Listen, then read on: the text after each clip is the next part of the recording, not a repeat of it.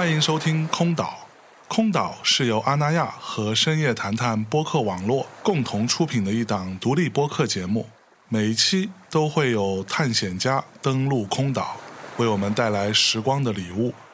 我们强调知识和感受的分享，试图还原每一位空岛来客当下的片段感悟。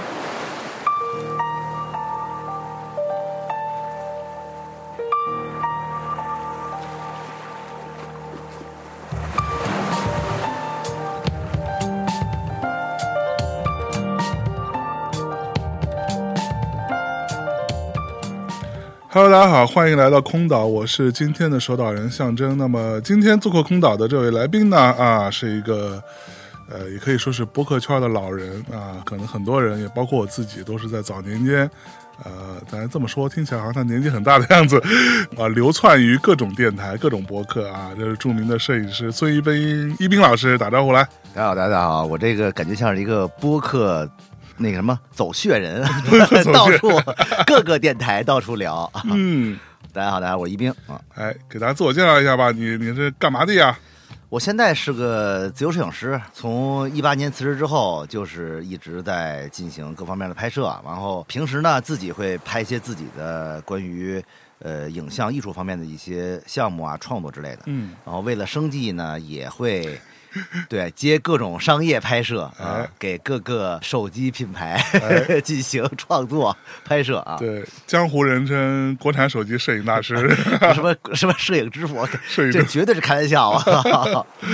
哎呀，所以一斌老师其实经历非常丰富啊。但是我们今天呢，可能在空岛当中跟他多聊一些关于摄影啊这个部分的一些呃过往的故事和一些有趣的心得，好吧？那先说说你这个过往作为旅拍摄影，旅拍摄影师这个词是不是会有点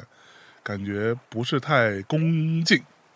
也不能这么说，其实旅拍吧。就是我们说到旅拍，没准别人会有一个概念，嗯，就是比如说一个摄影师拉着一个妹子去别的国家，完拍一些美美的照片对对，大概会这么想。但其实我觉得我这个其实就应该也叫旅拍，就是你等于你是旅行当中进行拍摄，是啊。但是我们没准更多会叫成人文摄影嘛，但是只不过去各个的国家、各个的地方进行人文拍摄啊，所以旅拍也还好。对对，其实就是。就是一种旅拍嘛，那你都去过哪些国家呢？给大家稍微数一数。挺多的，我记得我去的第一个国家好像是在二零零四年，对，那会儿是德国，对，当时没出过国，完后来呢，由于工作关系，后来就是出差，完就去了德国。所以你第一次出国是去德国？对，去的比较发达的，对吧？那个西方国家挺好。对对对，去了之后，我靠。真的大开眼界，当时确实也是好奇心比较强，年轻嘛，完了之后也是特别想去国外看看，没见过，所以当时呢，最早的初衷就是觉得好不容易能出趟国，哎，买一个相机，然后呢拍一拍，记录记录啊，就是我觉得这个初衷应该是跟很多人都是一样的。啊，就是就是买相机就就拍，反正我记得第一次出国也是看了看，也都是基本上什么都拍，乱七八糟的风光啊，嗯，也有一些人呐东西，但是主要以什么风光啊、建筑啊为主。是，嗯，除了德国还去了哪呢？反正就是基本上德国像几个大国，法国、意大利经常去嘛，因为主要是我们工作原因会有一些调研啊、出差啊，包括。美国呀，后来就又去了好多奇怪的地方啊，比如说后来又去到了印度，啊，然后就因为慢慢慢拍人文拍的越来越多嘛，所以就对于国家的选择也会发生变化。因为一开始没准是因为工作，或者是因为旅游玩儿，但后来慢慢慢慢呢，就更加偏向于拍摄了。就是我会因为为了拍摄而去选一些国家，比如像像冰岛，对吧？比如像古巴，是呃，当然就比如像日本也是那种也也会经常去嘛。对，完了到疫情之前，最后去的一个国家就是朝鲜啊。哎呀，对对，就是从慢慢慢的这个风向越来越偏，包括 像就口味越来越刁钻了。莫斯科 这些也都去，反正就是。西欧、东欧各方面的美洲，但是目前比如还有一些地方没去啊，南美啊、澳洲啊，还还没有机会去，就对，等于就哎就疫情了啊！世界太大了，你要真是说能去到这些地儿，就我觉得真的需要很长的时间吧。是，那去过这么多地方，印象最深刻的一个国家呃跟拍摄相关的经历，可以简单分享一下？哎，其实每个国家都有很深刻的，是不是？这这这太官方了，太官方个了。但是事实就是这样啊哎，因为其实我我这人其实好奇心是比较强的，嗯然后我不管是去各种各样的国家，我觉得都就是我没见过的东西，我都会觉得挺好玩的。而且嗯确实每个国家不管是呃先进的、落后的，其实它都有它的点嗯啊。嗯但是你要说印象最深的，肯定还是社会主义国家嘛，啊啊，比如像古巴，比如像朝鲜。对，啊古巴是我一直都很想去的一个地方，就是吗对，就是特别向往。然后我记得当年那会儿，我老婆她的一个闺蜜啊，嗯一个乌克兰人，对，然后是当时结婚最开始选的那个要办婚礼的地儿是在古巴。当时我特、哦我特别向往，我说哎呀，正好可以去对吧？参加婚礼，然后玩一趟。啊，然后结果后来他呃不知道最后出于什么考量，又换到了那个特别无聊的呃那什么希腊爱觉情觉海，得觉得古巴是不是有点太太重口了？对，然后我觉太重口了。就稍微有一对对，婚姻不太严肃，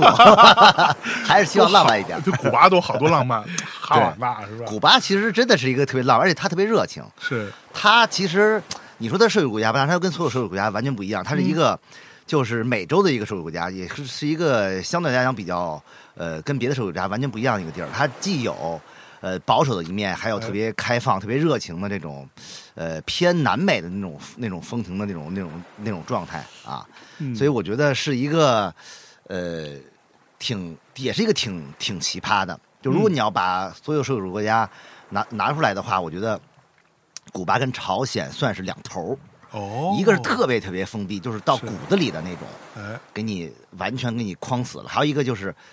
它又不太像，又有特别开放的、特别热情的那一面，是。但是它还是这个性质啊。嗯。对，所以就是哎，就会就其实挺挺挺不一样的嗯，对对对那如果疫情开了之后，让你返回一个你曾经去过的国家，只能嗯选一次，嗯，你选哪个只能选一次是吗？啊？就是疫情开放之后，哎，就瞬间啊，有这么一个窗口，可能去个两个礼拜，但哦是就就让你去这一趟，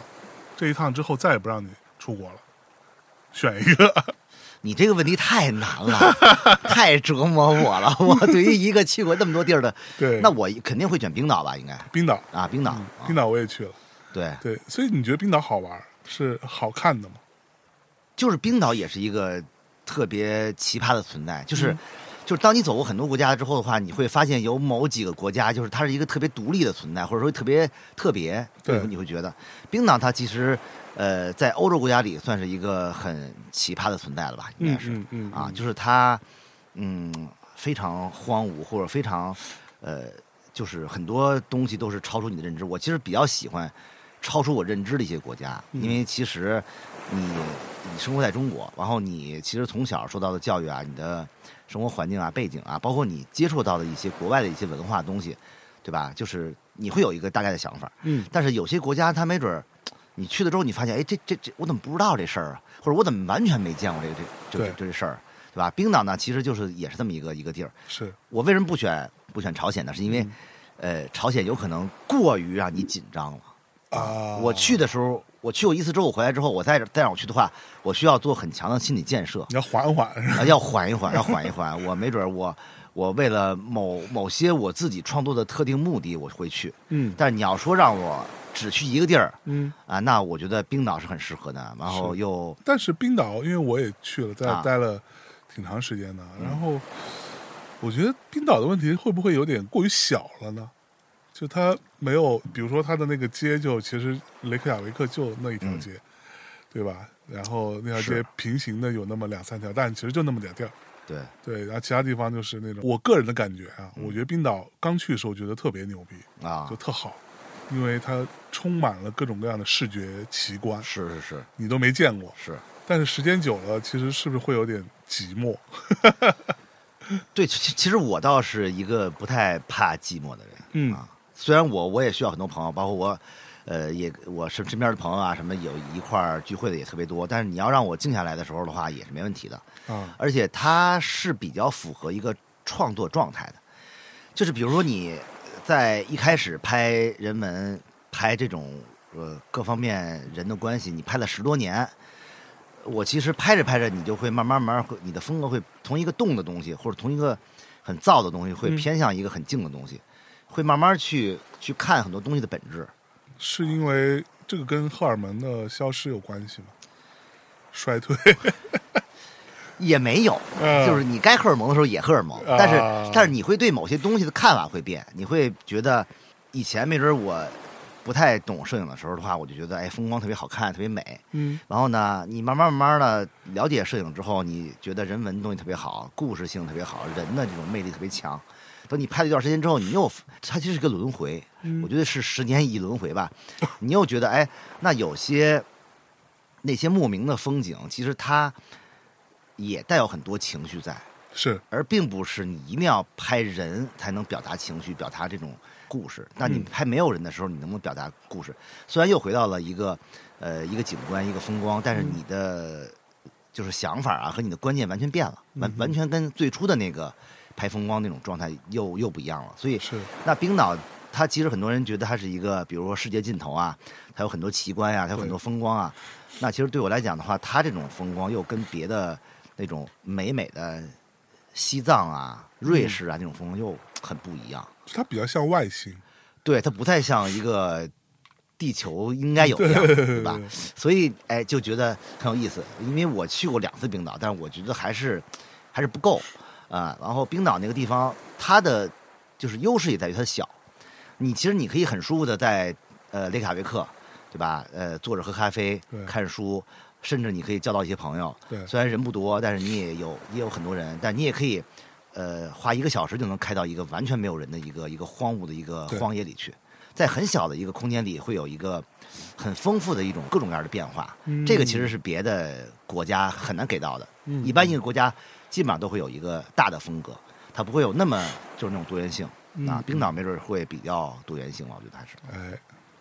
好的，那这个随着大家都知道的后续的这个世界的发展和变化啊，到了两千年初啊，啊，疫情就爆发了啊，然后，所以我看到你最近这几年的这个呃摄影作品的嗯一些取材，包括主题是是是，上面的选择，都有一些挺大的转变啊，嗯。包括你的拍摄主体。呃，都开始偏向，比如说我印象特别深的就是你在北京的嗯。那一组，呃，就是你自己在各个地方感觉像是在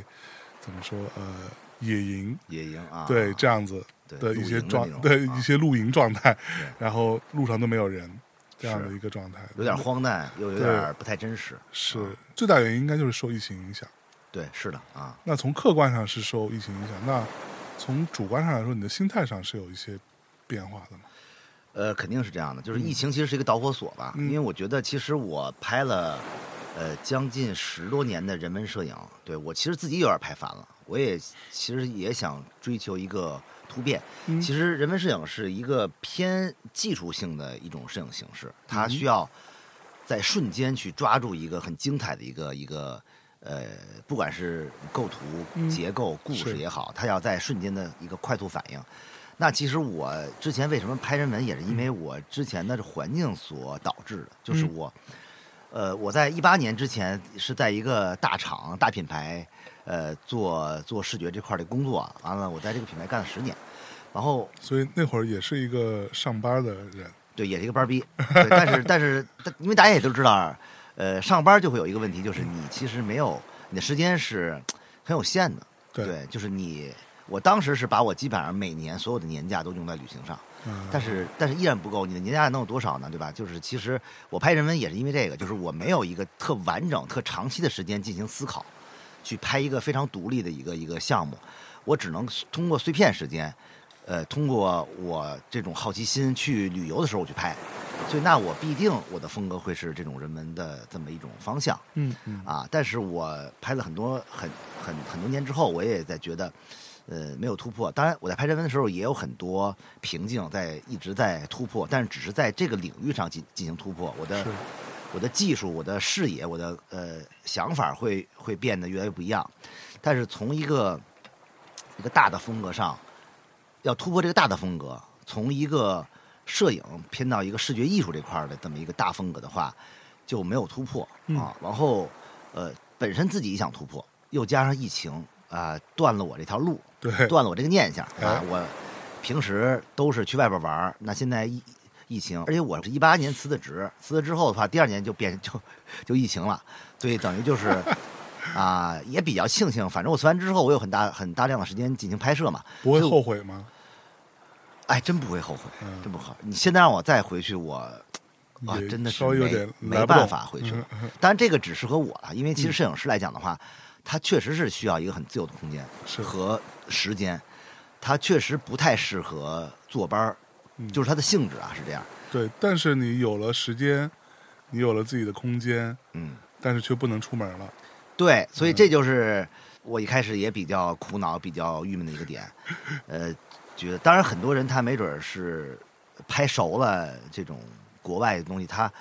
再让他再去变呃转型也比较难。但是嗯我没有办法，因为我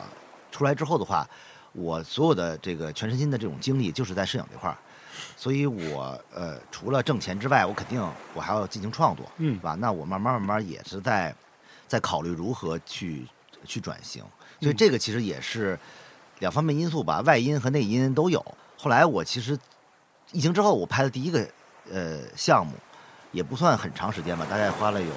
小一年的时间，拍了就一千米啊，啊，一千米那个那个项目，那个项目其实是最早源于一个活动，当时我在 OPPO 品牌的一个摄影比赛上拿了一个奖，后来之后呢，他们呃会有一个跟马格南摄影师的一个，当时是一个线下分享。然后呢，但是由于疫情呢，就不能线下了，就只能线上，所以当时算是布置了一个作业，等于是嗯。我们用一周的时间要拍一个呃小的一个以主题性的一个摄影作品，但是这个要求一提出来之后的话，就疫情了，正好是我记得是二零二零年的四月份，好像是，嗯，对，就基本上是已经奠定了你没办法出去，对。所以所以当时我是比较苦恼的，我甚至不知道我要拍什么对，啊。然后我们那个很多朋友他们都拍的是，比如家里啊，在家进行创作，但是我又不是那种人，我以前都是在外边跑的人，好，你要让我突然在家待着，我待不住。那么快的转变，我其实也很难。嗯所以我我就发现，哎，我其实平时每天都会到楼下，比如买菜啊，或者就是小区门口这种你，还是一个会买菜的人呢。呃，也是对家里的夫人进行的一些委托啊，好好啊好好啊好，，然后就下楼去买点东西，完了顺便就是在家附近走一圈，因为实在是觉得闷得慌。溜达溜达。溜达溜达，因为当时确实，呃，嗯我们那个地方也都很多地儿都封了，你想去太远也去不了，所以我当时就萌生了一个，就是嗯，拍家附近，以我家作为圆心嘛，就是附近一千米，画一个圆，在这个里面我进行创作，这其实对我来讲是个挑战。一是我很少去拍中国，也嗯很少去拍北京，也很少去拍我家附近的东西。所以你家在哪儿嘛？我家在西单附近，呃，临近胡同。啊，离着中南海就 中南海是在你的一一千米以内吧？呃一千米以内，对对对对对，然后对，然后就我就开始去去做调研，去计划这个这个拍摄。当我拍的时候，我就发现我他妈根本就不了解我们家，哦，所以我就给我很大的这种触动。我是一个到处玩的人，但是我连我们家一千米的地方我都不知道，甚至我很多地方我都没有去过。从来没去过。我都不知道这儿还有一个塔，这儿还有一个故居，这儿还有一个什么什么什么什么哪个胡同，所以我就很就是我在拍的时候，我就发现很有意思。然后我拍我拍完了一周之后的话，其实呃，我们那个马格南的摄影师就是沟通的时候的话，给了我很大的这种肯定嘛，因为当时疫情刚开始的时候，很多人都在拍疫情现场啊，嗯包括呃医护人员，对，包括疫情的人是，啊，因为都是很偏新闻类的。嗯。但是我这组片呢是更偏观念类的，嗯，然后甚至没有什么人，对，所以这个其实是没准是我在转型的一个比较关键的一个转折点吧。后来我这个这个活动完了之后的话，我又将近持续了一年时间进行拍摄然后做出了一个一千米这么一个一个一个算是短期的一个摄影项目。啊，对，然后我才开始思考，呃，就是影像视觉，包括摄影与你个人的关系。嗯，因为以前我更加倾向于那个瞬间、那一秒钟的对你的这种刺激。嗯其实摄影也是一个这种迸发荷尔蒙的一个点。当你拍到一张特别精彩的片子的时候，你自己特别嗨的，其实是，你觉得哇塞，这张片子嗯，是吧？太狠了，只有我能拍出来。对，你你看看再你再你再复制没有了，对吧？对你你你在这个街上你再拍，这个人就不对了，这个光都没了，怎么着的？对，你会有这种这种特别嗨的这种状态，但是后来你就随时你会发现，它其实嗨归嗨，但是这些东西其实与你的联系并不是特别密切。嗯，就是你，比如你去各个国家去拍，嗯你去冰岛去拍，你去去古巴去拍，其实跟你没有什么联系，你只是一个过客而已，你只是去玩儿，你只是游只是去画，对你只是游客，你拍的再好，你也是一个，你只是一个拍的很好的旅拍，对吧？我只能这么这么这么说。所以我其实对我的联系来讲的话，没有那么多了。嗯所以我就开始慢慢慢慢就开始去思考这个事情，就是作品本身与你摄影师个人的联系到底是什么。所以慢慢慢慢的话，我就开始关注我们家身边的事儿，嗯呃，或者说中国，或者说北京，往大了扩就是中国嘛，因为我其实很少去拍中国的一些题材。嗯然后那疫情期间，由于这么一个大环境的一个一个呃一个影响，我更加关注身边的事儿，嗯身边的人，或者说北京的一些嗯环境啊、文化呀、一些东西。所以其实一千米算是一个开始是。啊，对，那就是摄影主题跟摄影师之间的关系，嗯，这件事情对你来说是重要的吗？我现在觉得是重要的。嗯啊，就是他说白了就是说，如果你拍国外的话，你拍的再好，我相信你不一定拍的比当地的摄影师要深刻，嗯，你只能在视觉层面上，或者你在形形式上，你有可能会超越他。但是如果你要看待一个问题，看待一个嗯现象的话，你不一定比他们深刻。嗯所以我觉得，那我为何不把着眼点放在我能把控的这个环境之中，或者把控的题材之中呢？所以我开始这个转型。其实我是比较感谢疫情的，因为疫情，当然很多人受了苦嗯，遭了罪，但是对于我来讲，那我其实感谢他，就是我能使我呃促使我一个成功的转型吧，啊嗯，开始拍身边的事儿，不管是拍北京疫情的这种现象，还是拍我身边能看到的一些文化的一些东西啊。那会去回头反思当时在国外拍的那些片子，是会怎么说？就这种视觉层面上的嗯刺激，或者构图，或者拍摄对象的嗯猎奇或者新鲜感，啊这个东西你会有些许反思，说好像是有点浅。哦，还真没有哎，因为哎其实这个这个这个问题你问特别好，就是嗯很多人会很多摄影师他会否定以前的自己，嗯就是觉得哎，以前自己拍的什么呀，呃是错的，啊路路路不对，我现在转型了，我觉得哎现在是对的。但是我不这么认为，我觉得其实以前过去的十年我拍这个东西的话，其实是对我现在拍摄的很有很大的帮助。嗯呃，怎么说呢？更像是一种练习，嗯，是所有那些东西是为你转型之后的拍摄的东西所铺路的。是其实拍纪实人文是很难的，就是你能在很短的时间能拍到一张精彩的片子，是对你的发现力呀、对你的敏感的这种观察力啊，包括呃对视觉方面的东西，都是要有很强的这种技法上的一一些东西。在你开始没准儿呃拍一万张出十张，嗯拍一千张出十张，最后你比如你拍十张，也能起码能出个几张。嗯就是它其实是你你的技法越来越纯熟了，那它对于你之后的拍摄是很有帮助的。其实是你拍你自己的项目的时候的话，它其实也会用到你之前拍街头的一些技法和嗯一些、就一些感悟，所以我觉得是一种互相帮衬的吧，并不是说以前的拍了十年就是就是废的，或者说都是、呃都是不可取的。嗯对对对啊，所以我觉得还是一步一步走过来的，其实是啊。嗯嗯。哎，我之前看到有两个系列的作品啊，一个叫《在公园》（In the Park），、另外一个叫《上海舞厅》。这两个系列的作品好像是相对来说啊，嗯受到更多的关注。是，呃，我不知道你自己怎么看？你觉得这这两个作品受到更多关注的原因是什么？我觉得它其实，呃，这两个作品受到更多关注原因就是它会比较立体，它的解读层面会比较多，啊，这没准是被关注的一个点。因为很多呃艺术家进行比如影视呃就是影影像创作的时候，他没准会更加偏向自我，嗯会导致很多人很难解读这个事情。因为我以前是拍纪实人文的，所以我在拍自己项目的时候，我会加入很多拍纪实人文的这种底子。嗯所以我拍的一些内容的话，其实也会是有点社会话题的一些内容。是所以你看上去这些内容的话，又很像是一个新闻的一个题材，但是它我所拍摄的这种方式方法又很像是一个偏艺术、偏观念类的一种方式方法。嗯这组作品就会看上去的话会比较立体，所以就会有很多人解读，就是不同的人去解读这个东西的话就会不一样，所以这会导致它的受众面会比较宽，嗯。就是你所有人去解读它都会有不同的这种想法，我觉得有可能会导致受众会比较多，就会变成那个传播面会比较广，也就是说它呃偏猎奇的人也能看啊，偏新闻类的人，偏这种比如说这种社会话题的人也能看。嗯。包括呃偏呃艺术方面的观念类的这种这种人，他也可以看到里边某些东西，所以他没准会有很多种解读，是就导致是是它这么一种有讨论空间的。对对对是的是的是的，嗯包括我觉得特别奇怪就是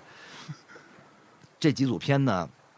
呃，比如说，呃，偏艺术类媒体也会转，比如像假杂志，他们也会转。嗯呃，偏纯正面新闻类的，比如像就是那个国家的一些媒体，呃，也会去转。嗯啊，新华社呀什么之类的，就是特别新闻。所以我有时候也会挺恍惚，哎，我说为什么，呃，那么 正牌的呃媒体也会来媒体也会去转我嗯这片子，所以他没准是会有很多很多种方面的解读，而并且他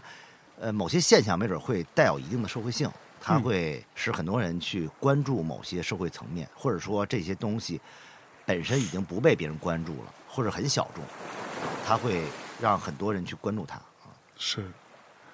那来，我们来说说你二零二一年吧，在阿那亚驻留嗯。这个事情。你是作为当时那一波艺术家驻留计划的最后一位，是是是是是，呃，拍了一组片子啊，这组片子是我非常喜欢，也非常推荐的，就是因为我去阿那亚次数非常多哈，嗯。呃，尤其是冬天的时候嗯。去的时候，你会发现，因为那时候不是旺季吧，可能游客相对来说少一点，然后冬天的大海的感觉啊，包括甚至有一种肃杀的这种气氛在里面，所以我自己是呃，当时我没看到这组片子的时候。嗯我还拿手机拍了一些乱七八糟的。当我看到一斌拍的这组片子，我就哇，这就是我一直想要追求的那个我心目当中阿那亚当时的那个样子，就是没有什么人时候的样子。然后我觉得哇，人家拍的真好，然后我还给周围很多人去说，你看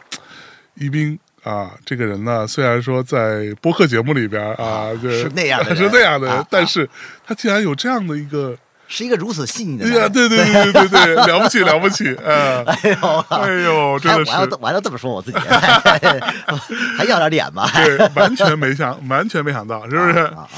那先说说这个参加这个驻留计划，这个驻留跟你之前去其他的国家或者地方嗯旅拍的时候，创作上的心境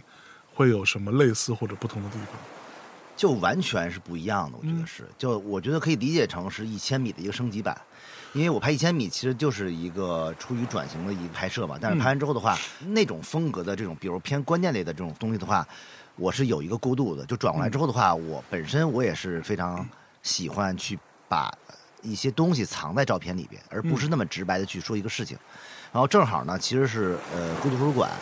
他们的一个邀请，我其实跟他们，我包括我我跟安达亚其实缘分是挺深的啊。哎，因为其实对我可以算是孤图书馆的一个呃，就是常驻撰稿人，给他们呃，我的作品基本上是会优先会放在咱们的这个孤图书馆这个是这个就这个媒体里去放。完了之后，他们的主理人朱墨也是找到我，就跟我去去谈这个事情。谈这个事情的时候呢，其实我对安那亚是一无所知的。因为我其实，在朋友圈里经常会看到我很多朋友啊，都去了音音乐方面的人，比如去做活动啊，或者说去有音乐节啊，有话剧节啊，然后就会发很多那种那种照片儿然后我觉得，哇塞，这个地方挺燥的，挺有活力的，挺激情的，并且它很文艺，会很艺术嗯啊，这么一个地儿。但是我对这概念完全不知道，但我不知道那那真实的这个这个社区到底是什么样呢？我当提出这个问题的时候，我发现其实没有，我很难找到社区本身的样子，都是它在它最光鲜的时候、最燥的时候的一些活动的一些东西。而且很多人把那亚会当成一个网红打卡地，嗯他们所拍的那些东西都是一些网红点儿，比如像教堂啊，对吧？沙滩呀、海边啊，包括一些美食啊，对吧？嗯这些。所以我其实，在查资料的时候的话，我甚至不知道，我甚至还是对这个东西一无所知。所以那时候你是没有去过，我是没有去过的，对对对对对。然后，但是嗯当时那会儿已经很火，基本上是一个最高顶点，已经往呃维持很长很长一段时间了。对，那个时候就感觉好像呃，但凡有个什么节假日，朋友圈有很三分之一的人都跟阿那亚待着了，对，对，而且北京没有海嘛，它其实呃又离北京那么近，所以大家其实 呃很多人都会在安那亚买房啊，或者说周末啊就去那儿玩儿。所以说，其实还是一个比较热的一个地方。嗯。呃，呃而且我正好是算是那一波艺术家的最后一个，然后之前已经有过很多艺术家，包括呃有个艺术家呃冯丽嘛，他拍的那组片子其实也是在呃孤独上发表，并且受到了非常热烈的一些反响，对，不管是骂的也好，嗯。夸的也好，反正就是会造成了一个很强大的一个呃一种舆论吧。对，然后我其实，在拍的时候的话，也会很有压力，因为嗯。我其实是很难的，因为我觉得是作为这一波最后最后的一个艺术家的话，是很有压力的，因为之前那么多艺术家都拍过了，嗯。对于那么小的一个社区，那我要去要拍的不一样，那还能怎么拍呢？对吧？我其实是在考虑这个问题，是，呃，然后所以我就开始选，我觉得如果假如说冯丽那组片呢是那么热烈的、那么火的那个状态，那我就应该反其道而行之，我哎要选一个阿那亚最冷的一个时候去。是，呃，不管是天气也好，不还是说呃状态也好，我我想选一个阿那亚的空城，没有人的一个时间点，时间点。那这个时间点是什么呢？嗯啊，虽然朱墨其实在年初就跟我在谈这个事情，但是我还是考虑再三，还是把它选在了年底，因为当时正好是、是疫情。嘛，安那亚其实也是对疫情管控比较严嘛。对，呃，当时正好是有一个呃空窗期，就是北京的其实刚解除，哦，然后我就去了。因为如果你不解除的话，你其实也很难你进去，也去不了，对也，去不了。所以解除或或者你到那儿你都得先被隔离，对，而且还有一个就是就是呃，阿那亚的冬天算是一个淡季嘛，所以说本身人也少，又加上疫情，那正好是一个空城的一个状态。是，所以我所以所以那是二零二一年的二一年的对嗯冬天。呃，是二一年年底，年底，年底，对，哇，所以我其实呃 还挺幸运的，而且我记得当时好像我拍完之后回到北京又又加薪儿了，啊。就是我正好是那段时间，对，所以说呃确实也是。由于疫情的关系，很多人也没缓过劲儿来，所以也不会去，也不会去。对我去完去完之后，我发现就是也就是空城，然后嗯。再加上之前我对阿那亚的一种刻板印象，我觉得它就是一个网红打卡地，或者就是一个在一个呃河北的一个某个地方，嗯，呃，我们有一个非常非常高级的，可以说能跟我去完之后，我的我的感受就是，我去过那么多国家，我觉得如果安达亚说是一个非常高档的或者就是人性化的一个小区，那确实可以排得上号。是，对，因为别的各个地方小区虽然也都特别先进，但是安达亚其实是做到了一个非常好的那个状态。呃，这点特别特别难得啊！完了嗯之后，我我去完之后，我就很大的这么一个就这么一个感触。嗯我觉得哇塞，中国还有这么一个小区是这样的。对，然后呢，我但是我觉得，那如此好的一个小区的话，那我觉得这个这个事情本身也是一个对于我来讲也是一个很奇怪的事情，因为在河北那个地方，是吧？有那么大的一个反差，嗯你也会觉得挺不可思议的，就是挺挺假的。嗯所以我当时以我刻板印象来讲的话，我在去之前我会有一个设定，我当时就把安那亚定成是一是一个楚门的世界，对，因为你一旦进到那个小区里之后，是一些事情全变了。是，然后它有，呃，有很不一样的海滩，嗯是吧？因为海滩其实也也是我们选的很好的沙子，对对吧？那跟别的地方的也都不一样，是呃，房屋也不一样，各方面设置也都不一样。所以我在拍之前会有一个设定，我在想我怎么去创作这组片子，呃，而且时间也也比较短，我我我我只有十天的时间，嗯。所以我我不太想，呃，真的以度假的态度去去做，我还是希望能在很短时间内去能有一组作品出来是，啊，也比较难得嘛，所以我就大概有这么一个设定，然后并且我带了一些道具啊，哦就是有点儿呃主观介入的一个意思，是对，然后我就带了一个那个影棚用的灯，啊啊，我在片子里经常看到那个对对，对对对，所以那个是一个符号，其实是。嗯啊，它很像是一个很假的东西，啊，呃我我为什么带这灯？其实就是我印象特别深刻，是我看《楚门的世界》嘛，有一个情节就是天上掉下来一个一个那种摄影灯，对对叫天狼座，差点没把那个谁给砸砸到。就是你会在发现，在那么一个呃真实环境中，有一个那么假的一个东西，会造成一个这种对比和这种违和感。是所以我以这个作为一个呃元素和一个基础，然后再加上我一开始对对安那亚的一个刻板印象，来进行了一组创作。所以我觉得，如果只拍空城的看奈亚的话，就是安那亚的话，还是有点不够劲儿。嗯我还是能希望能加入一些更多主观想说的一些东西是啊，所以我就背着这个灯到处去走去去去拍。我会发现啊，那其实我走访了安那亚的很多很多角落呀，比如像它的食堂，嗯它的马场，对它的剧院，它的呃艺术区嗯啊，它的一些公园儿什么，它的一些湿地，对，就是到各个地方，呃就我会发现阿那亚那么丰富，又那么融合在一个很小的社区里，很像一个很大的影棚啊，所以我就把这个灯放在各个地方。会造成一种视觉的奇观，但是也能变相的说明，就是这个空间其实是很不一样的，对。很特别的，好到不像真的，对吧？啊、那如果是让你呃，并没有这次的驻留计划的一个限定哈，比如说前面也没有别的摄影师在拍，嗯那就你自己去拍，你你还是会想要选择没有什么人的时候吗？还是说这个是你的一个倾向？也不一定那，就、嗯我觉得有可能也会选择一些很旺的时候，因为我其实，呃，我到现在来讲只去过阿那亚一次，而且就那一次啊？对，而且是在没有人的地方，所以我其实是没有见到过 疯狂的阿那亚，没有见到过有人的阿那亚，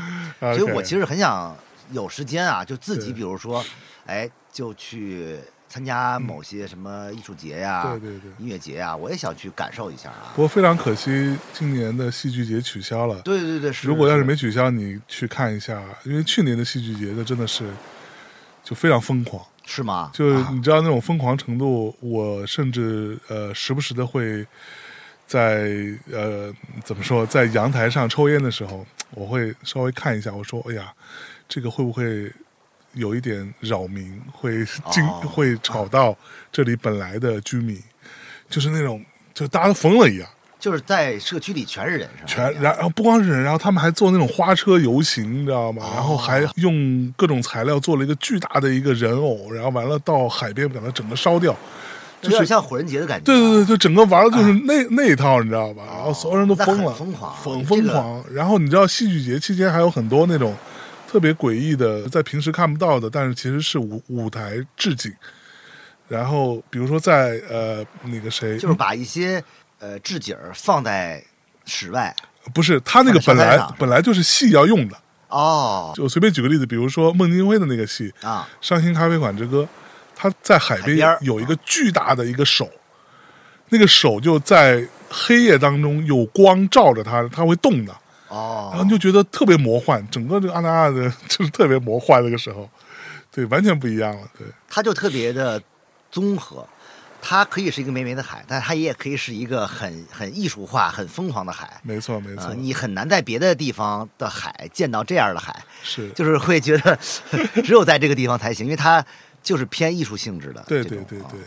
所以那可能性特别特特别强。啊没错没错。那你在去到阿那亚这十天，你拍摄整个过程当中，你会更加坚定了你对于这个地方的你最初的预设吗？是说它就是一个 True Man Show，是一个楚门的世界，还是说你有不同的感受呢？其实《楚门的世界》是我的一个呃一个假设了嗯啊。虽然我回去之后，我又看了一遍电影之后，我发现真的我拍的很多很多角度，甚至都跟《楚门世界》特别像哎，啊。很多东西都是在隐喻一个封闭的空间所带给人的一些新奇的一种感受。嗯然后，但是其实我去了之后，我发现其实阿那亚是一个非常先进的社区、嗯啊，这个东西没准是我在去之前没有没有意料到的。我觉得我只是认为它是一个比较艺术化的一个社区，而且呃挺好的。然后很多有钱人没准会去那儿在那儿买房子，对吧？但是它其实它的配套设施会非常完善，这点我是我是没有想到的。包括你在北京，你能见到最好的品牌书店、对，最好的咖啡馆，是都会在阿那亚有有一个分店。，对，对，那你你就试想一下，这个东西是很难复制的，是就是老板他要有很强的人脉，并且有他自己的这个艺术审美，对也也要到达他懂，他到达一定的高度，他才能知道这些东西，哎，符合我这个调性，我才能把它全部聚集在一个社区里，而且你会觉得很方便，因为你要是在北京去这些地方的话，你要没准你要打车去很远的地方来回去，去，但是你在这边只用走十分钟就到了，对。你会觉得很爽。对。完了，其实其其实这点也也是我非常，嗯，就我在去之前，就是我觉得咱俩心态还蛮像的。嗯，我在第一次去安纳之前，我看的那些照片，我想这有一网红打卡地，是吧？然后这就是一，这个肯定是一楚门世界吧？这啊这及时对吧？什么玩意儿，对吧？但是我真的去了之后，我我是被就是稍微有一点震撼，甚至有一点感动的。它是非常抽象的，对它是把北京这个城市里边很多大家就是所谓的在物质生活之外的嗯，那个精神层面上的追求，或者说一些闲暇时光的追求，都给它抽象出来，对，然后放大浓缩了，哎，然后就都给你搁这儿，对。完了你就当然觉得，就是你第一你有更加强烈的不真实感，对，第二你会觉得哇这个地方太好了，太好了，就对于像天堂对于我来说就特别好文。艺青年来讲的话，觉得特别像。就是天堂，我想去那儿喝杯咖啡啊，有很好的咖啡。对我去看个展，很好的展，哎，这边有很好的书店，然后我可以看各种戏剧的表演，就你两个美术馆，你没事走路只用只用只用 只用十分钟，对对对对对，对就这种感觉，就是哇，这个有点厉害，有点厉害。而且我记得我印象最深的时候是什么呢？就是我当时在去他一个公共的一个卫生间，哇，那个卫生间非常非常干净，啊然后香气扑鼻。我觉得在一个淡季，嗯，这个地方都没有人，还能每天坚持去打扫这些公共的这些卫生间我觉得也许只有日本才可以做到吧。是是是是，对吧？就是他甚至比日本做的还到位，我觉得这个太难得了，太难得了。哦太难得了。就甚至包括他的呃那些食堂，食堂，对，食堂里边，你说那会儿我之前也说过很多次，我在戏剧节期间不是在阿那亚住了得有，我们整个公司都去了，嗯，住了得有个二十四二十来天吧，小、啊，那太爽了，小一个月，太爽了。然后就每天吃食堂嘛，或者是他们打包回来给我，嗯。就这样，然后吃着吃着就发现自己瘦了。啊，啊，我这才意识到啊，原来我们平时吃外卖其实是没有那么干净，或者说没有那么健康，而他的食堂是其实是健康。非常健康，对对对对。而且选择非常多。对对对对对，我甚至一度跟很多第一次去阿那亚人一样，嗯。一度有有了买房的 想法，就想我真的想在这儿买个，想变成业主，对对对，想变成业主。啊是。对，哎呀，好，那这组作品出来之后，我在这个呃孤独图书馆嗯的这个账号推送下面的评论里边，也看到了一些，当然有很多人说好，嗯当然有很多人说不好，嗯，对啊，然后呃这当中有呃有两个留言是我印象比较深的，第一个说。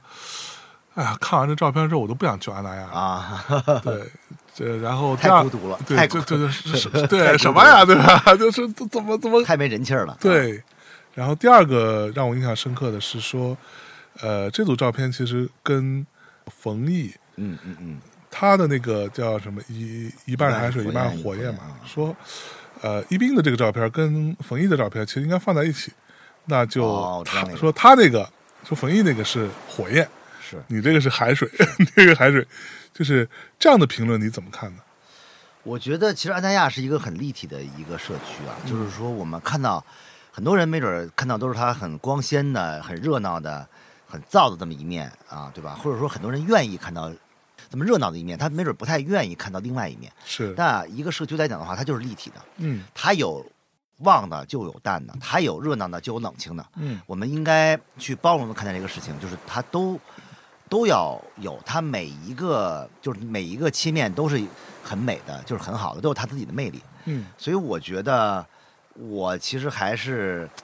呃挺感谢那个朋友的啊，就是觉得他能觉得我的反而是海水。那其实我一开始的初衷也是希望能拍到不一样的这么一这么一亚大亚。嗯嗯嗯啊，然后我也觉得那个朋友说他不想去了，我也觉得也挺有意思的，就是因合理是吧？就因为其实，呃，你的作品要立体，就要有不同的声音嘛，有夸的，也有说的，肯定会，你的作品肯定会超出很多人的认知，对，或者他肯定会不愿意看到安达亚的那一面，他会觉得这个不不是我希望看到的，或者他不是那个美美的，嗯它是一个荒芜的、凄凉的。但是我觉得这个就是你所要表达的这么一个侧面，另外一面的一个、一个东西嗯啊。我觉得这个这个都是一个比较合理的，而且我也希望我的作品能有很多人去夸，也有很多人去骂，我觉得这都没关系，因为。我希望能看到很多不同的声音，而且是这这种声音是是真实的，嗯是他们真的是觉得啊，这个东这个这组作品的话，给我的感受是这样的，它是一个丰富的立体的，就都都 OK 啊，没有关系的啊。对，其实对于我来说，我反而是觉得你的这个作品在在我的这个审美体系当中是美美的，就真的很好看，包括我包括，我我还有很多安那亚的业主朋友也跟我说，说我在这儿住了那么长时间，嗯。我都没有见过这样的安那亚。对对对，啊，因为他们没准很多人都会在旺季过去住啊什么的淡季他们就走了，所以我觉得其实反而淡季也有它的独特的美是啊。其实就尤其是这个当中，我非常喜欢的那个是，就是海边那个小教堂，啊，就是你拍的是一个大雾当中的对对小教堂，是是，这是我见过这么多拍小教堂当中，我觉得最好看的一张。我觉得哇，这个教堂太好看了，拍的真的是，这个其实完全是我个人的，呃，怎么说呢，幸运了吧？嗯因为嗯其实，呃，阿那亚起大雾这种现象也不是很常见了。嗯当然嗯冬天会比较多，对，但是一年当中能有几次大雾，是呃，并不多。我在，对我在这里只有十天的时间，我能赶上一次大雾的话，其实是。很幸运，而且我其实我拍大亚的时候的话，我一般都是中午才起床，我会是呃睡得很晚，完了有我我我有时候会去拍安那亚的夜景儿，所以我当天正好是我跟呃食堂的一个大厨师傅去约了去拍食堂的后厨，啊，所以我一定要早起。嗯我碰巧那天早起的时候是有大雾，所以哦我临时把拍后厨的时间，呃，延后了两个小时。你就先去啊拍，大雾了，因为大雾到中午就散了，对对对，就上午有，但是我按理说上午我是起不来的，对。就我非常非常幸运，就是而且，呃，大雾下的安安南亚其实非常符合我在去安那亚之前的一种认知，就是它是一种被雾笼罩的一种状态，就是我很想去拨开这个雾，去看到安安南亚真实的一个样子，啊，但是它又很让你很神秘的一种是。啊一种感觉，所以我是觉得特别特别幸运，所以我当时也是用了两个小时吧，就在在在在安那亚一直走，幸亏阿那亚也比较也不是那么大，我还能能到一些地方去去看去拍啊，冷吗？挺冷的，挺冷的，海边还是挺海边真的冷冷而且主要风很大，对，刺骨的冷，风很大，对对冬天嘛对。对又是啊，哎呀，好，那我们稍微往回拉一拉哈，说就是 我们刚刚说到阿那亚的这些没有人人很少的这样的一个场景，嗯那最近这几轮的疫情，嗯，北京的街头也冷清了不少。是对，呃，你最新有一个作品叫做《北京荒野》，呃，我觉得用这个标题来去描绘那段期间的北京，其实也是蛮契合的哈。嗯。呃，可以跟大家讲一讲《北京荒野》这个这个系列。哦，这个系列其实是最早也是源于呃孤孤独图书馆的一个委托拍摄。啊，我记得是在五月中旬的时候，五月中旬的时候的话，呃，我得到了孤独的一个委托，让我去拍北京的空城，因为北京其实是上海其实四月份嘛，对，啊或者更早，但北京其实比上海晚一个月，它是五月份有一个呃呃政府的发文对。就是要呃基本上有点儿嗯，虽然我们话术没有说封城啊，对。但其实它很多东西它都是都是关闭掉的，包括呃我们的这个很多公共空间呀，对，餐厅啊，娱乐场所呀，对电影院。餐厅不能呃堂食啊，包括呃公共交通啊，它没有封你，但是你会很不方便，对。你会你会发现，呃，这么不方便，我也哪儿也去不了，我就算了。就。自我自我封闭了，其实是是。吧？，其实你知道那段期间有我们有几个主播嗯，或者嘉宾来录音的时候，他们是没有办法的到到的到这个地儿，对到就到不了，然后说怎么办呢？然后就说呃，先坐地铁到一个能到的。地儿，啊，完了下来之后再骑半小时自行车过来的，才有可能。对，是，所以其实呃，北京的这种风控是相对比较温和的，我觉得就是跟上海比嘛，呃，因为上海有可能是有点儿有点晚了，但是北京其实还还好，它反正是在一个能控制的一个一个范围内，范围内，它它通过一种比较温和的方式去去去控制，其实大家也能能接受对，啊。但是造成的情况就是，北京再次变成了空城啊。嗯然后我其实就想到了我在二零二零年排一千米的时候，对，呃，我看到了北京的空城。不一样的一点是我当时是很难出去的，因为疫情第一年嘛，嗯，管的还是比较严的。我基本上很能去别的别的区，对，但是这次呢，是我可以到别的区去，而且是一个委托拍摄，我只用了大概半天的时间吧，嗯，去特定的要求的某些地方进行拍摄，所以我看到了，呃，空一人的国贸，呃，空一人的建外 SOHO，空一人的嚯呃望京是，啊、这些地方，我相信在在历史上是没有没有这样的、嗯没有过。对，如果你拍来之后，它也将变成历史。你再往之后的话，它也没有了，它只有在这个特殊时期的这种情况。是，所以我当时拍完之后的话，那篇文章也也受到了很多很多关注，但是我总是觉得有些东西不够，这个力量不够，嗯，所以我觉得我还是希望能能多记录下来这个这个特殊的时刻吧。这种时刻以后不会再有了，它过去、过去没有过，嗯。未来也不会再有，对吧？是，啊。所以你去到这些地方是没人管你的，你你去到那里拍摄啊，所以如果你看到留言之后，你会发现特别特就特别特别奇怪，很多人就会问你怎么能出来，怎么能溜达？对，但事实上，北京没有封城，北北京没有封锁你，其实就是每个人都能出来的，但是只不过大家大家就算了，就有一种自。我管理，哦 他控制，他觉得就算了，觉得不方便就算了。嗯，那其实你要真的出来的话，是能出来的，你私家车呀，呃，啊是都可以去的。其实是啊，啊所以你是自己开车出来，我其实是跟我的一个好友，他是用呃，就是那个那个电摩托带着我，电摩托那对是可以，驮着我那个 电动车嘛，电动车驮着我，就是每天去一个区就去一个区，因为那个电摩托它其实也是。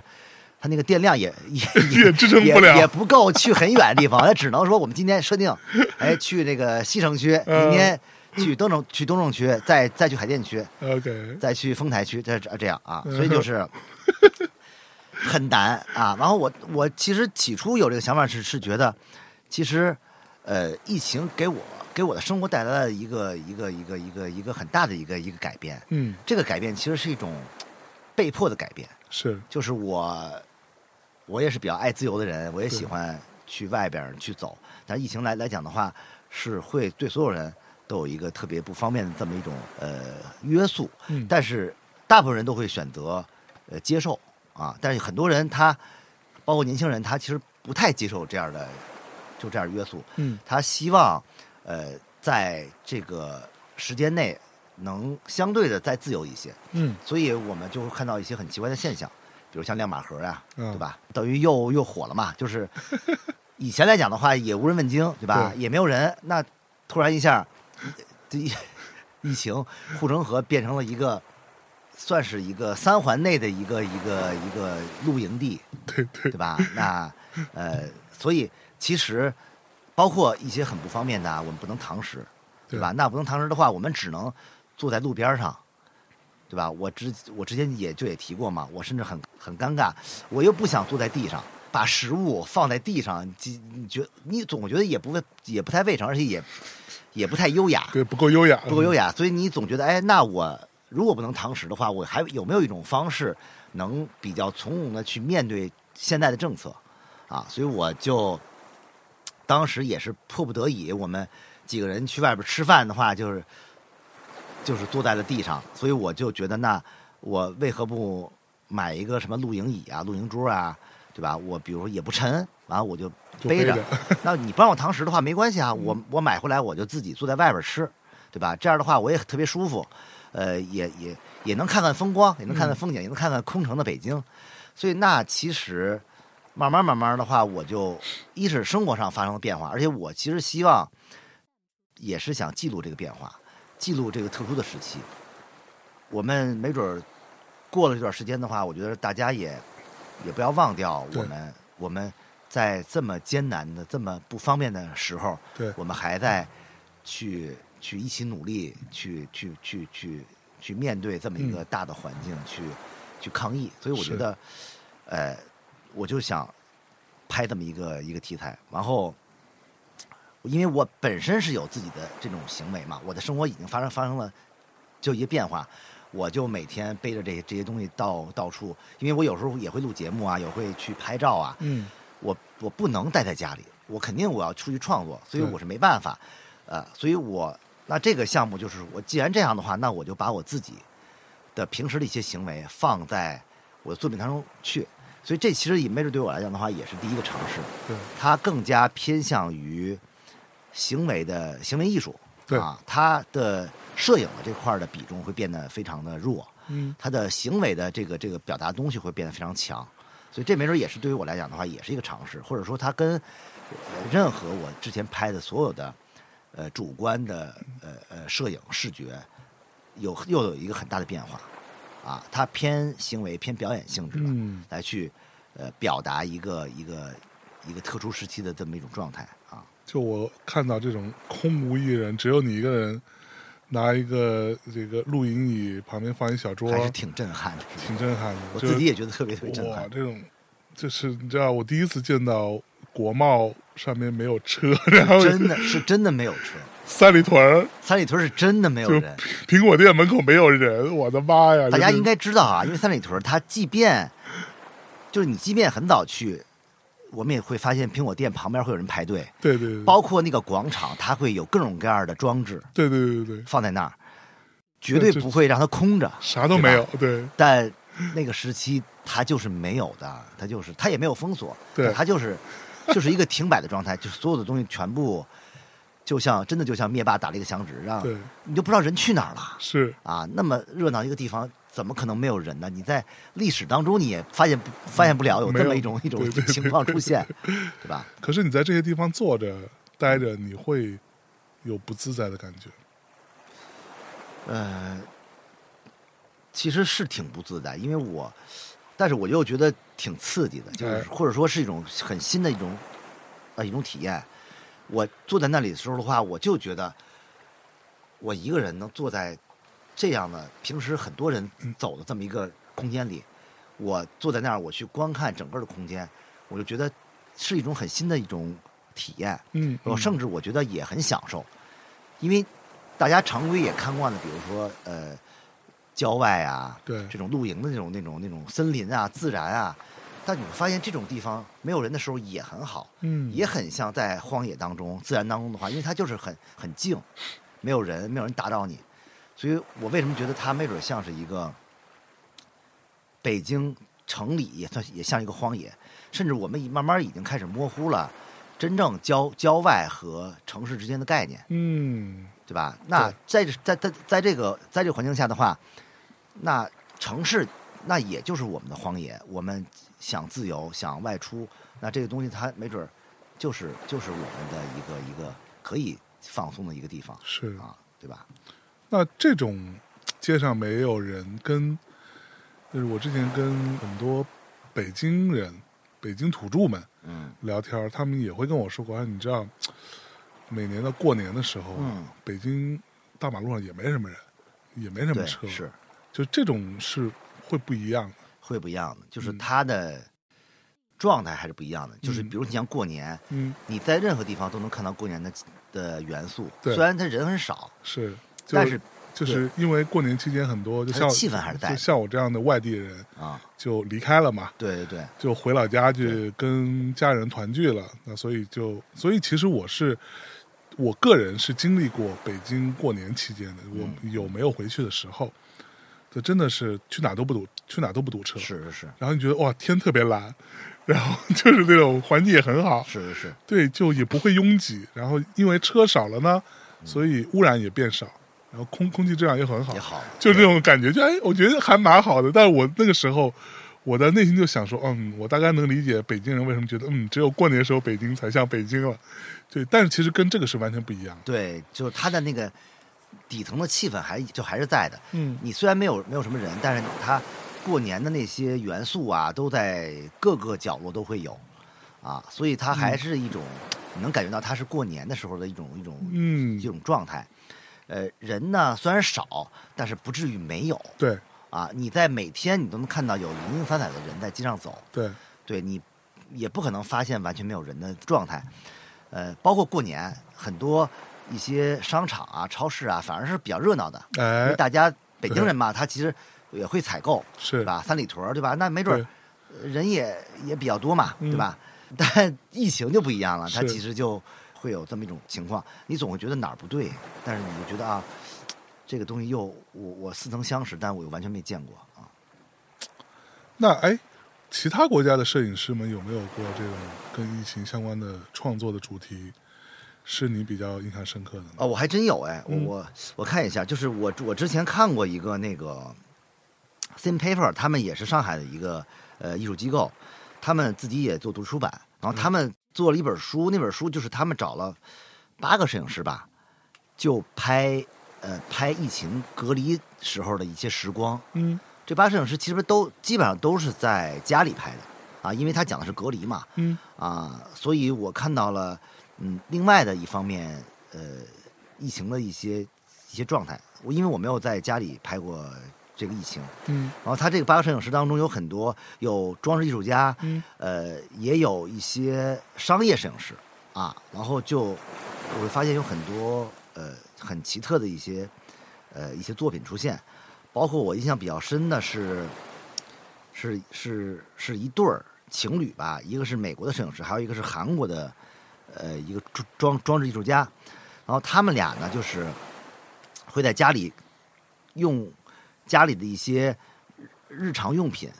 和吃的来进行雕塑，哦。变成呃一个很好玩的一个一个一个艺术作品。嗯。比如他把西瓜切成一个很好玩的形状，然后把餐巾纸叠成呃纸鹤，然后然后再做一些这种就是你平时都能很常见的一些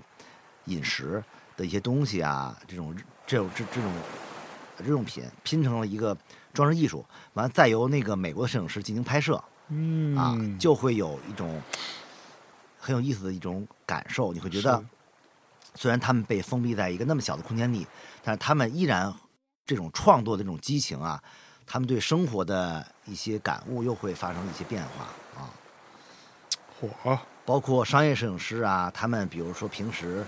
呃都在拍商业，对吧？他们利用商业的一些技法啊，把一些比如家里的一些很不很不起眼的东西，用很专业的打光的方式进行拍摄，会变得又又是一种生活的艺术化。嗯，对，你会觉得哎，这种东西就很特别，是我让我觉得眼前一亮，因为我你要让我去拍我家里东西的话，我甚至就太熟悉了这些地方，我不知道怎么去拍。我觉得这些东西都理应该在这儿。所以是用一种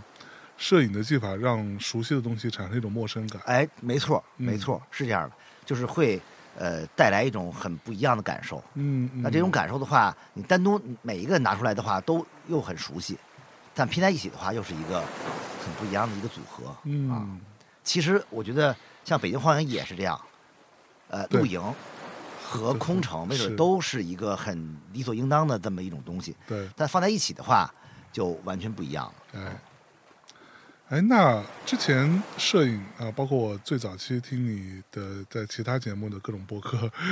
呃，摄影那个时候就是你的一个算是一个兴趣。是是是啊，但是后来在一八年变成了职业，是，嗯，就是这种转变是会让你觉得，嗯，它是合理的，对吧？首先，我觉得，假如说我要是一个富二代，啊 我要是很有家里有矿啊，啊，那我没准儿会把所有时间放在创作上嗯啊。当然，我不是这样的，所以我肯定我也要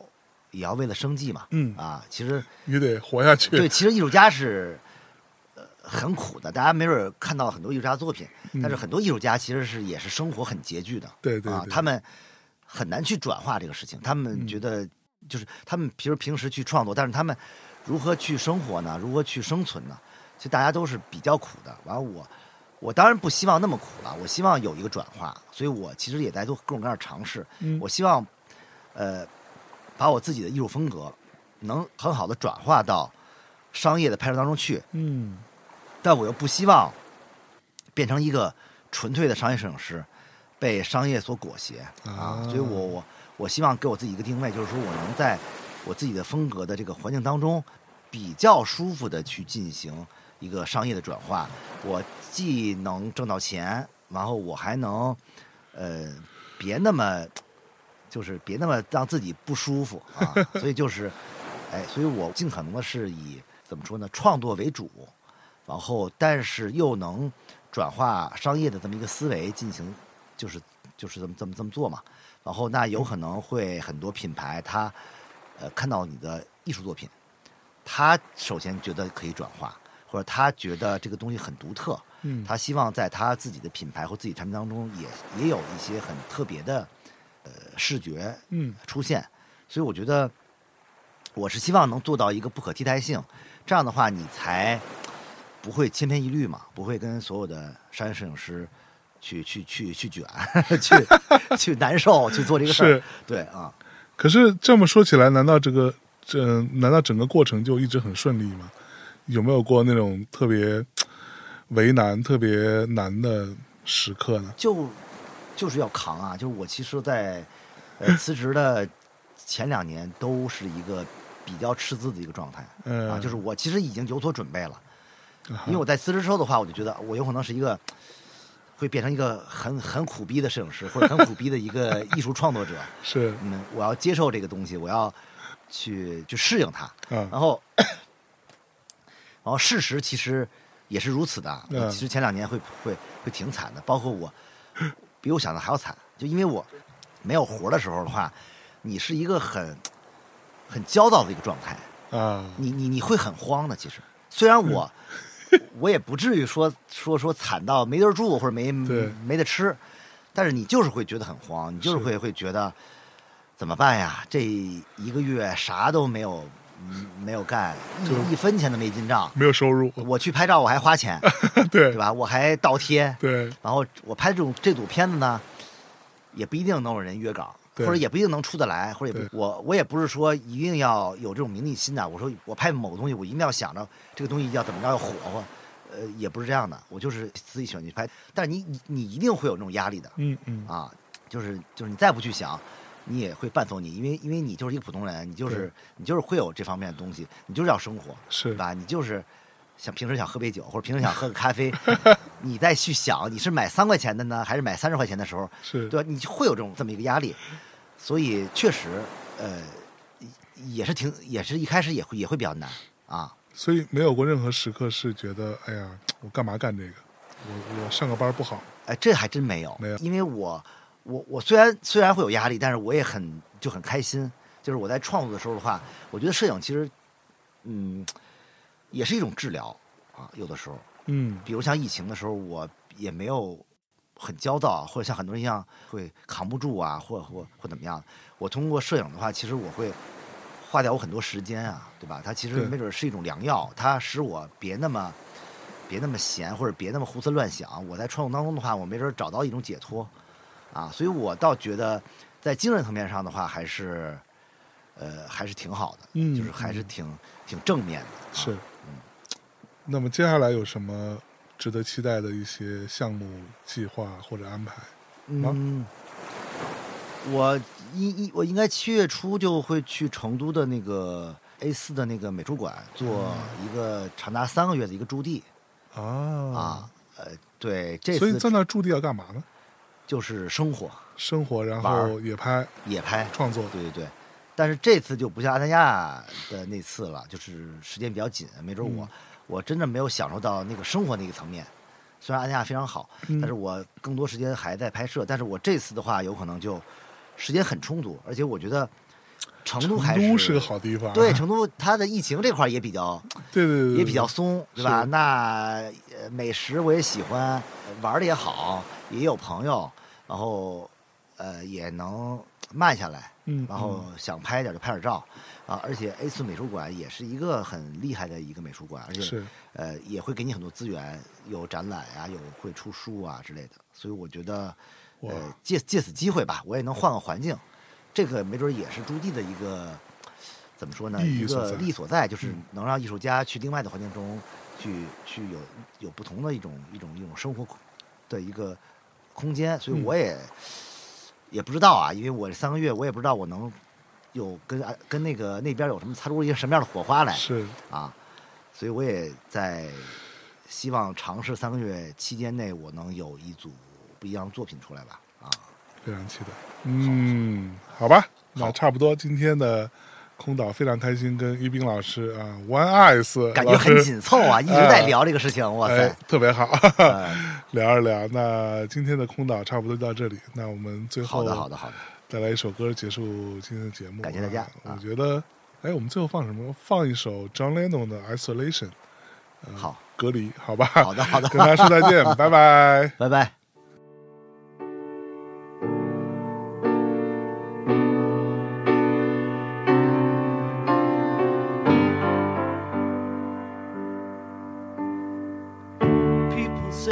Got it made. Don't they know we're so afraid?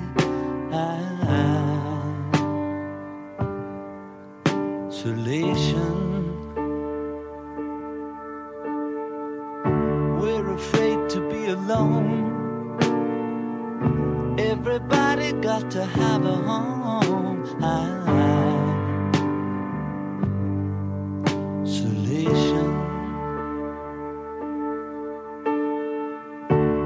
Just a boy and a little girl